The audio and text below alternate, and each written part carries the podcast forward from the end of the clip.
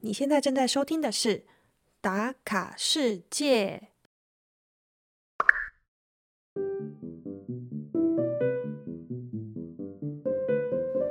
这次的开头不小心讲的太开心了，因为啊，柏林有个博物馆之夜的活动，小月参观了三个博物馆，想跟你分享。至于波斯尼亚的最终回，我们来到西北边的巴尼亚卢卡（巴纳卢卡）。那是属于塞族共和国所管辖的行政区域。城市的景点啊，像其他小镇一样有固定班底，像是清真寺啊、老城区和堡垒。印象最深刻的是民宿主人带我前往的秘境温泉，在艳阳高照下泡温泉会是什么样的一个情况呢？另外还有两个故事，一个是有关寻找明信片的故事。以及将一头秀发交给一位不会用英文沟通的理发师来处理，结局又会是如何呢？来吧，一起来和小月打卡巴尼亚卢卡，打开你的全世界。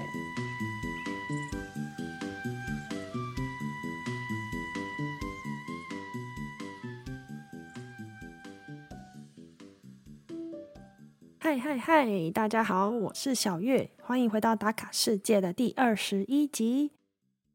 哇，已经九月了，时间真的过得好快哦。有时候生活忙碌起来，你可能会忘记现在时间过到什么时候。但我觉得在德国啊，你可能在生活当中，你就会发现时间不断的推进，因为这里的气候变化非常的大，而且日照时间也越来越短。加上最近气温真的骤降很快哦，对我来说，在德国只有两个季节，一个就是很棒的夏天，再就是一个会让人很忧郁的冬天。在这边的冬天可以做事情算蛮少的，应该是说本来在夏天哎做很开心的事情，冬天就完全绑手绑脚，像是所有的户外活动啊，玩水啊、划船啊，还有甚至我最爱的打篮球。在冬天的时候呢，可能就要开发新的活动。你听我讲话的语气，也可以听得出来，我没有那么期待冬天的到来。虽然说德国的冬天呢，还是有一些活动，像是在慕尼黑有啤酒节。那在圣诞节的时候，每个城市都有自己的圣诞市集。但实际上，多彩多姿的生活从夏天到冬天，真的有很大的差距哦。哎。这个节目是要带给大家正能量的，所以我们就不聊冬天了，来讲讲最近我发生了些什么事情好了。诶，可以先讲一下上周末啊，我去参加了柏林的博物馆之夜。这活动其实在一九九七年就开始哦，在每一年的一月和八月的最后一个礼拜会举办博物馆之夜，也就是说，你可能买一张票啊，然后你可以去参观城市里面的所有博物馆。那有一些博物馆会针对这次的活动去举办一些特展，或是有一些艺文表演。我之前在慕尼黑的时候有参加过一次。那在更之前呢，啊，我在比利时的布鲁塞尔也有参加过这样的活动。那我去了哪些博物馆呢？本来是规划大概要去参观五个博物馆。但因为有几个是比较热门的博物馆，所以我到现场的时候，哇，真的是大排长龙诶，不知道排了几个街口，只能够直接放弃。那我也很佩服当时在排队的人，因为通常这个活动是在星期六晚上六点开始，然后一直跨到星期日的凌晨两点。那假设你每一个博物馆都花半小时或一小时排队，那真的可以看到的东西其实不多。后来呢，我跟朋友就决定就直接跳过那些大排长龙的博物馆。那我总共参观了三个博物馆。第一个呢是音乐乐器博物馆，这也是我最想参观的博物馆之一。因为我之前在呃比利时还有在慕尼黑的时候都有去音乐或乐器相关的博物馆，那他们里面真的会有一些很有趣的表演。而这次柏林博物馆之夜的网站做的蛮好的，因为他有把所有博物馆开放的特别节目啊，用时间表列出来，所以可以挑选自己比较有兴趣的节目，然后在那个时间点到博物馆参观就可以了。而我这次看到的表演呢，是一个演奏家在弹管风琴。诶，如果不知道这个乐器的你啊，你可以想象说，在欧洲的教堂里面，当他们在唱圣歌的时候，你听到的音乐就是从管风琴弹奏出来的。那这个管风琴的表演比较特别的是，它弹的不是我们平常听到的诗歌，而是结合电影或是卡通里面的配乐或主题曲，然后弹给我们听。那蛮好的，就是他在演奏每一个曲目之前，都会跟我们介绍说，哦，他接下来要弹什么，那为什么会弹这个，还有这个音乐的由来等等。哎，可惜的是，他是用德文啦。但我同行的伙伴蛮给力的，他就会当我的翻译官。那印象比较深刻的，啊就是最一开始他弹了《哈利波特》里面的一些配乐，以及当他介绍说这台管风琴之前是当做电影配乐的一个工具，然后他想秀给我们看，说，哎，有不一样的一些配音，不只是管风琴里面本身的声音，它也可以变化出。鸟的叫声啊，或是下课钟声啊，还是恐怖惊悚片的时候，会有一些比较低沉的声音。如果我只听声音，你不看画面的话，你会以为以现在的科技来说，这应该是电子琴吧？因为它可以变化的声音真的很多样。然而，他弹奏的这一台管风琴是在西元一九二九年所制造的一台管风琴。然后在键盘的上方啊，还有两大排的一些开关。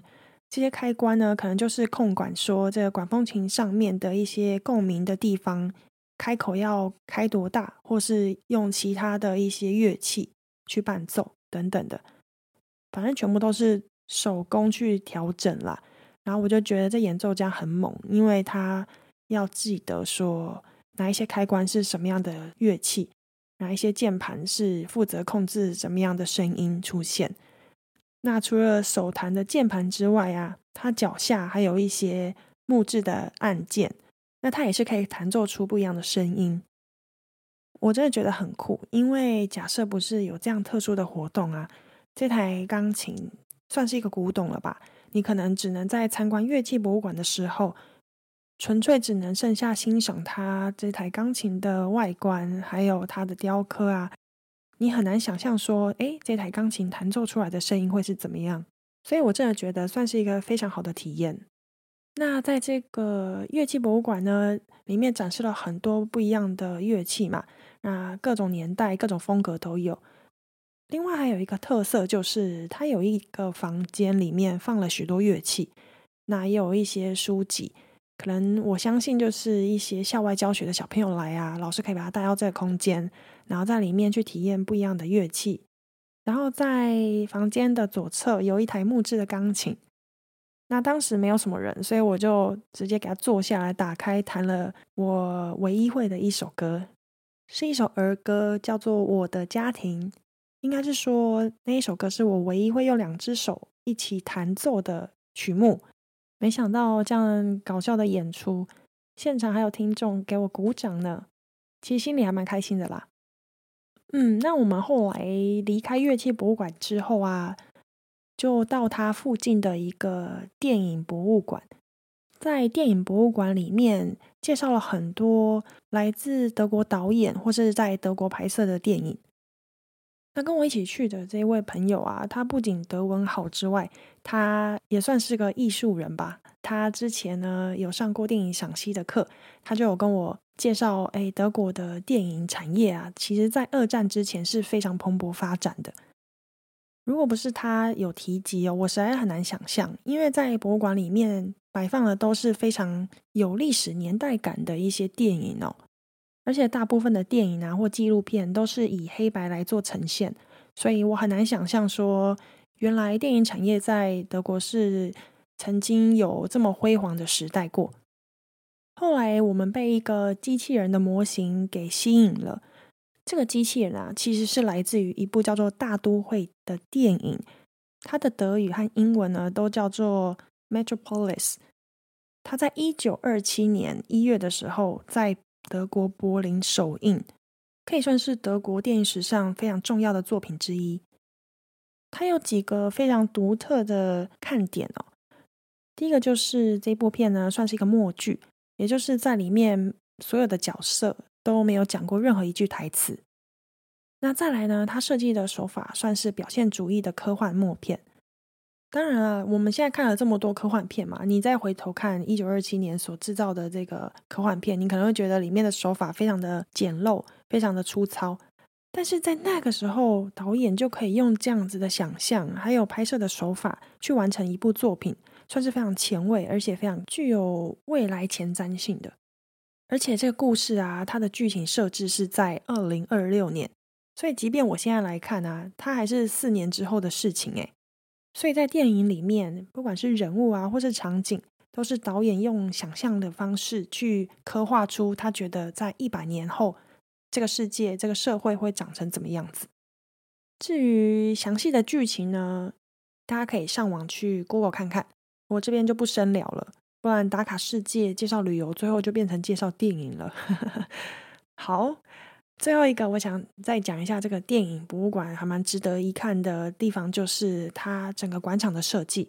因为我自己在参观博物馆的时候啊，除了它展出的内容必须要让我有感兴趣之外，我也会去观察说它是如何安排规划这些动线，或是它是用什么样的方式让每一个作品与参观的人有互动，或有怎么样的连接。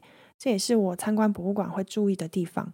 那我觉得这电影博物馆做的就蛮有趣的，因为它有大概三间吧，三间的空间是用整片玻璃去让你感受到，哎，这个在拍摄电影的时候，如果它的场景空间不大的话，它可以用这个方式让拍摄的现场制造出一种很空旷的感觉。另外，我觉得它应该有呼应说，在使用摄影机或是照相机，其实它有一些技术就是跟近摄有关嘛，所以。我觉得这个玻璃设计是非常的有巧思。那最后一个博物馆呢？诶，我其实一直以来都很想进去参观。它是一个摄影博物馆。那我一直以为它可能会有一些永久的展览，结果它好像就是一个空间。然后，如果这个摄影师啊想要展出他的作品，或者他们去接洽到了，他们就会有一个特展，可以参观不一样的摄影师的作品。那刚好博物馆之夜的摄影作品呢，并不是我比较感兴趣的，所以在那边逗留的时间就没有太长。然后加上这一集的开头闲聊已经超过十分钟了，所以 要赶紧进入主题啦。好，如你所听到的开场的介绍，这一集我们依然还是在波斯尼亚这个国家。嗯，不过呢，这应该就是波斯尼亚的最后一集啦。那这一集会介绍最后一个城市，也就是我从波斯尼亚准备搭飞机离开整个巴尔干半岛的最后一站哦。这个城市呢叫做 Banja Luka，中文把它翻译成巴尼亚卢卡。如果你有听前面几集，应该会注意到说我有介绍到在波斯尼亚与赫塞哥维纳这个国家里面呢。总共有划分三个区域，其中一个是给塞族共和国去领导的行政区域范围，另外一区呢是由波斯尼亚族和克罗埃西亚族去管理的行政区域。那最后一个小区域算是行政特区，也就是大家一起共同管辖。巴纳卢卡其实算是我这趟在波斯尼亚之旅呢唯一到的一个塞族共和国所管辖的范围。那我是搭巴士从特拉夫尼克，也就是上一站呢。坐车到这个巴纳卢卡的巴士站，其实一跨行政区域，你就可以很明显的感受到，你现在可能正处在塞族共和国所管辖的地方。为什么呢？因为沿路啊都放置着塞尔维亚的国旗，这也是让我非常困惑的地方啊。因为波斯尼亚明明就有自己的国旗，但在街道上你真的很难看到这个蓝色的国旗。那真的到巴纳卢卡之后，你感受会更深哦。假设你是来波斯尼亚旅行的话。只来到板纳卢卡，你会真的以为塞尔维亚的国旗就是这个波斯尼亚整个国家的国旗，但实际上并不是哦。那我也有把这个疑问啊向当地人去询问，我说为什么我在这边都看到塞族的国旗啊？你们自己不是有国旗吗？然后他就说哦，因为历史本来就是连接的啊，而且他们本来身份最一开始也都是塞尔维亚民族移民过来的嘛。然后我就接着问说。那你觉得你自己是波斯尼亚人还是塞尔维亚人啊？那他完全没有思考，立刻就回答我说：“哦，我当然是波斯尼亚人啊。”所以我想他的想法应该在整个波斯尼亚区域啊，可以代表大部分的当地人对于身份认同的一个看法。班纳卢卡的地理位置算是一个被山丘包围的洼地，洼地跟盆地又有点不一样，因为洼地呢，它会因为排水不良，然后它的中间啊可能会常常会有积水，然后就成为了湖泊啊、沼泽等等。那这个可以放在心上，因为待会我会介绍一个景点，跟这个地形是有关系的。至于巴纳卢卡的历史呢，其实跟整个大波赫地区是蛮相关的，因为它也是有经历过鄂图曼土耳其时代、奥地利时代以及后来的战争期间哦。当然有两个要点，我就快速的提一下，在一九九一年到一九九五年的期间呢。巴纳卢卡近郊有一个曼尼查山脉，那在这个山脉的附近，他们建造了一个集中营。这个集中营啊，是由当时的南斯拉夫人民军和塞族共和国一些党员去设置的。那他们是用来收容监禁克罗埃西亚人和波斯尼亚人的男性民族主义者，也就是非塞尔维亚的人呐。而资料记载是说，大概有四千五百人到六千人曾经被关在这个集中营里面哦。那这些人的下场啊，可想而知。有些人就地解决，那有些人会被强行转移到其他地方，甚至是直接驱逐出境哦。那除了这个集中营之外呢，在一九六九年的十月二十六日和二十七日，在班德卢卡这个城市曾经发生了两次。瑞士规模高达六级和六点四级的地震，当时灾情蛮严重的哦，很多建筑物都受损，而且还有一个大型建筑直接被夷为平地。那一九六九年嘛，那时候还是在南斯拉夫时期，所以在整个南斯拉夫全国的帮助下，班纳卢卡才慢慢的重建。诶，其实真的到班纳卢卡走一回啊。我自己啦是没有感觉到有看到任何建筑物有受到地震破坏过的痕迹。至于巴南卢卡有什么样的景点呢？诶，我自己觉得好像这个城市跟大部分的波斯尼亚是一样的，就是你可能可以参观清真寺啊，看他们老城区，还有一些步行街，有点类似啦，所以我就不多做介绍。那下一段我就会跟你分享我在这边发生的故事，还有我比较印象深刻的事情。当然，我想先从我在巴纳卢卡住宿的地点开始聊起，因为这间旅馆呢是有一个家庭来经营。那这个家庭的妈妈就是跟我这几天有密切的相处，她的英文名字跟蔡健雅一样哦，叫做汤雅。啊，我到这间旅馆的时候啊，是白天，可能大家都要上班的时间，所以向我介绍旅馆的房间在哪里等等的，就是谭雅的妈妈哦。那同时我也有看到，在这个家里面有一个小女孩，大概是小学三年级左右。后来是到晚上的时间啊，我才遇到开车下班回来的谭雅，然后她是他们家唯一会说英文的人，虽然也不是说的这么的嫩邓流利。但是我们算是可以沟通了。后来我们见面就开始聊起来啦，他就问我旅行的过程啊等等的，然后我们就坐在庭院，大概聊了快一个小时哦。然后我们有聊到年纪嘛，然后他就让我猜他几岁。我是发自内心的觉得他可能只有三十出头哦。虽然他有个女儿，但我那时候就觉得。有可能波斯尼亚的人都比较早生嘛，所以我就猜，哎，大概三十一、三十二。然后他就跟我说，他其实已经四十二岁了。那身为一个总是被人家低估实际年龄的亚洲人，听到这个答案就当然是很讶异啊。然后接着我们就聊到职业嘛，那他就跟我说，他现在是算是创业，他有自己的一个工作室。那我说是做什么嘞？然后说在里面是教大家跳瑜伽，那以空中瑜伽为主哦。而且他几乎每天都有课，所以就 make sense 了嘛。因为他每天都在运动，可能新陈代谢比较好啊，所以他真的看起来非常的年轻貌美。因为他身材也保持的很好，所以我很难想象他已经是两个孩子的妈了。那他的儿子我都没有看到，但他跟我说他还有另外一个读小一的儿子。那其实我觉得在波斯尼亚，如果要创业的女性应该算是蛮不容易的吧，所以我们就特别聊这一块。然后我就有问他说，在这边当一个独立女强人，而且身份还是一位单亲妈妈，会不会很辛苦啊？那他回答我的时候，眼神也是蛮诚恳的，就觉得我好像可以感同身受的样子。他就说：“嗯，其实，在离婚的时候，他父母都是非常反对。他说，班纳卢卡虽然算是波斯尼亚第二大城市，但他们家是不是住市中心，算是一个城镇吧？那城镇的人口比例没有这么高啊，所以街坊邻居做什么事，大家都会知道。那当时。”他离婚的事情很快就也有传遍全村嘛，整个邻里的人都知道了，所以当时他几乎都在家里都不出门，然后他父母也还蛮担心他的。但是到现在，他觉得一点都不后悔，因为他有自己的事业，而且他也在跟不同的对象在 dating，所以我可以从他的脸上看到，哎，现在过得其实是蛮开心的。然后我也很喜欢他的个性，感觉非常阳光，然后又很健谈。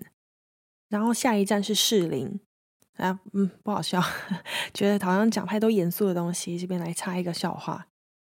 那我在他们家住总共三天，其中有一天呢，他就跟我说，在本南卢卡附近有一个地方啊，是可以泡温泉的，问我想不想去。那我当时其实不知道本南卢卡是一个洼地的地形嘛，也不知道它怎么哪里会冒出温泉。那我自己在欧洲泡温泉，我都。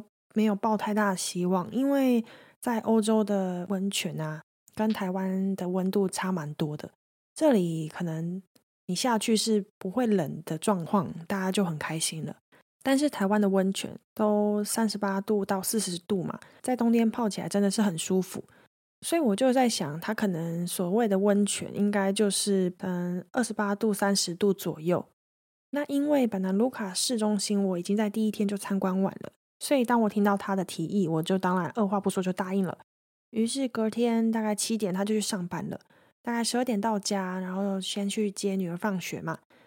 接着我就收到他的讯息说：“哎，大概十分钟后我们准备出发喽，记得穿上你的泳装在里面，我们要去泡温泉了。”那我也很乖乖的听话，就把一身泳装换好。但实际上呢，那天天气很好诶，即便我穿着泳装，然后外面再套一件长袖。我就觉得我已经开始流汗了，然后再去泡温泉，这是什么样的一个操作呢？但是他一直强调说那个地方很漂亮，而且是当地人常常去做的休闲活动，所以我就很想去一探究竟。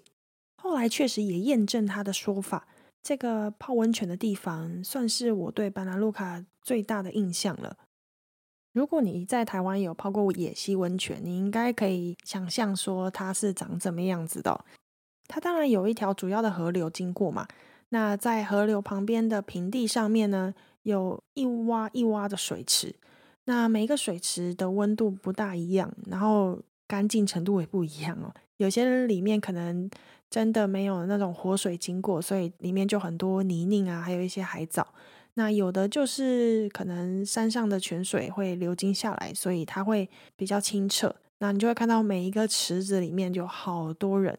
而且大部分都是老年人哦，因为可能是上班时间嘛，他们也没事做，就会过来这边泡泡汤，然后跟彼此聊天。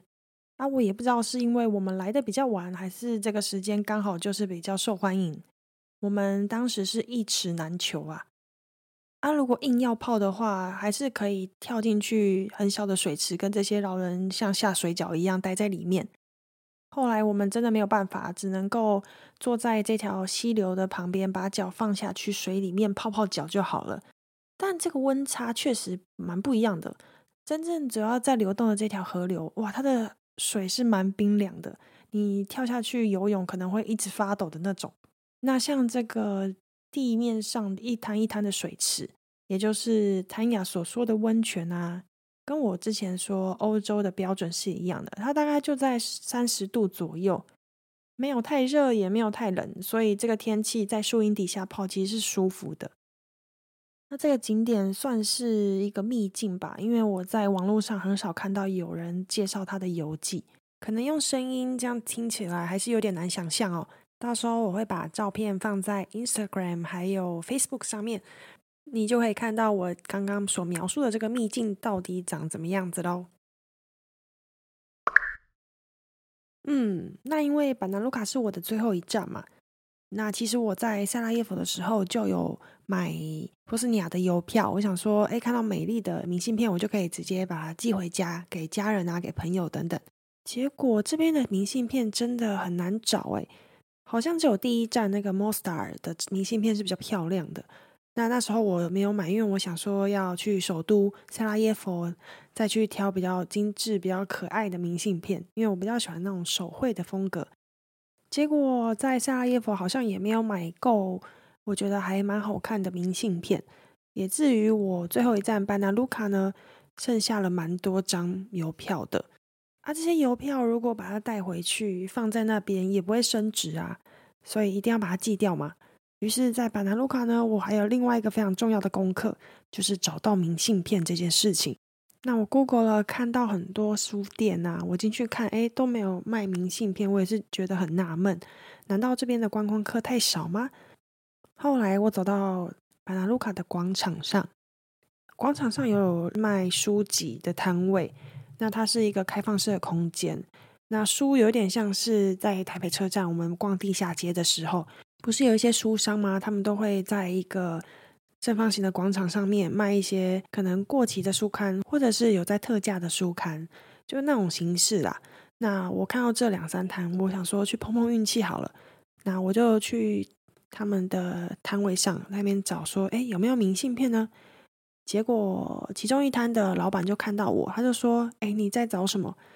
我就说你们这边好像都没有卖明信片呢，我找了很久都没有找到。